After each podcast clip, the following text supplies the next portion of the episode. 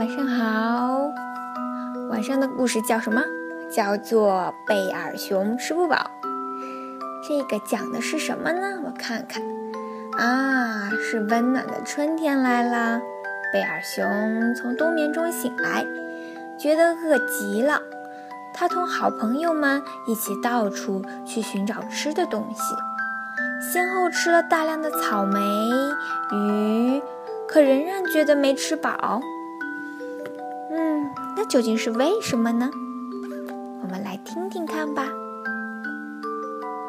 春天来了，贝尔熊从甜甜的梦中慢慢醒来，在温暖的洞穴里打着哈欠。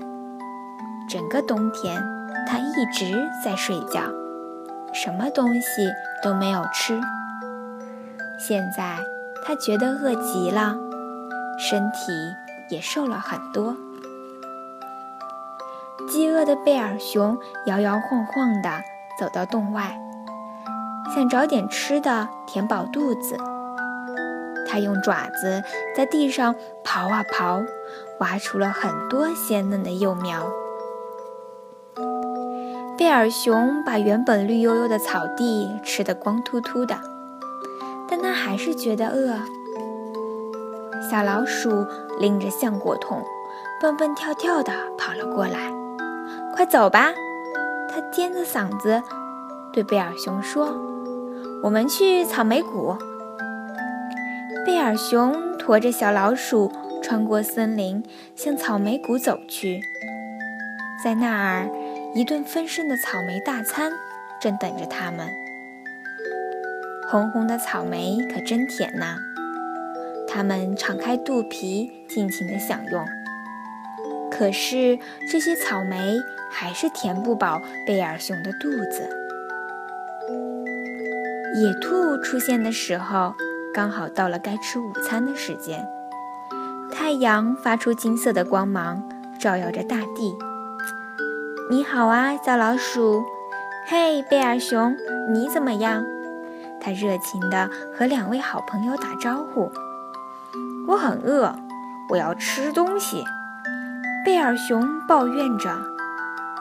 野兔说：“跟我来吧，我带你们去吃鲜美的草，就在绵白杨树下面。”嘎吱嘎吱嘎吱，三个好朋友在草丛中享用午餐。可是，鲜美的草。还是填不饱贝尔熊的肚子。獾叼着他的新鱼竿走了过来。池塘里有鲜鱼宴等着我们呢，快来吧！于是贝尔熊和朋友们一起向池塘走去。这儿真的有好多肥美的鱼啊！贝尔熊抓了一条又一条。可是他还是觉得饿，他要吃更多的东西。就在贝尔熊他们在河里抓鱼吃的时候，金花鼠、鼹鼠正和乌鸦交聊一起，在贝尔熊的洞穴里等他回家。他们烤好了蜂蜜蛋糕，还用鲜花精心装饰了贝尔熊的洞穴。他们为好朋友贝尔熊准备了一个春天派对。贝尔熊用爪子摸着他那怎么也吃不饱的肚子，有点沮丧。忽然，不知道从哪儿飘来了阵阵香味，真香啊！那一定很好吃。有一阵充满香甜味道的清风吹来。贝尔熊吸了吸鼻子，跟着这股甜香，一直走到了家门口。这时，他的朋友们一起欢呼起来：“好大一份惊喜！”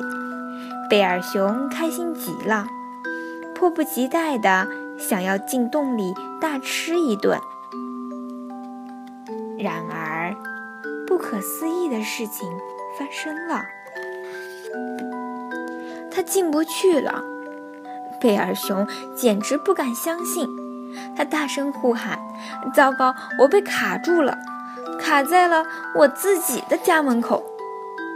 可可怜的贝尔熊被卡得死死的，小老鼠尖着嗓子喊叫，鼹鼠拼命地挖土，野兔抱住贝尔熊的后腿，使劲儿往外拉。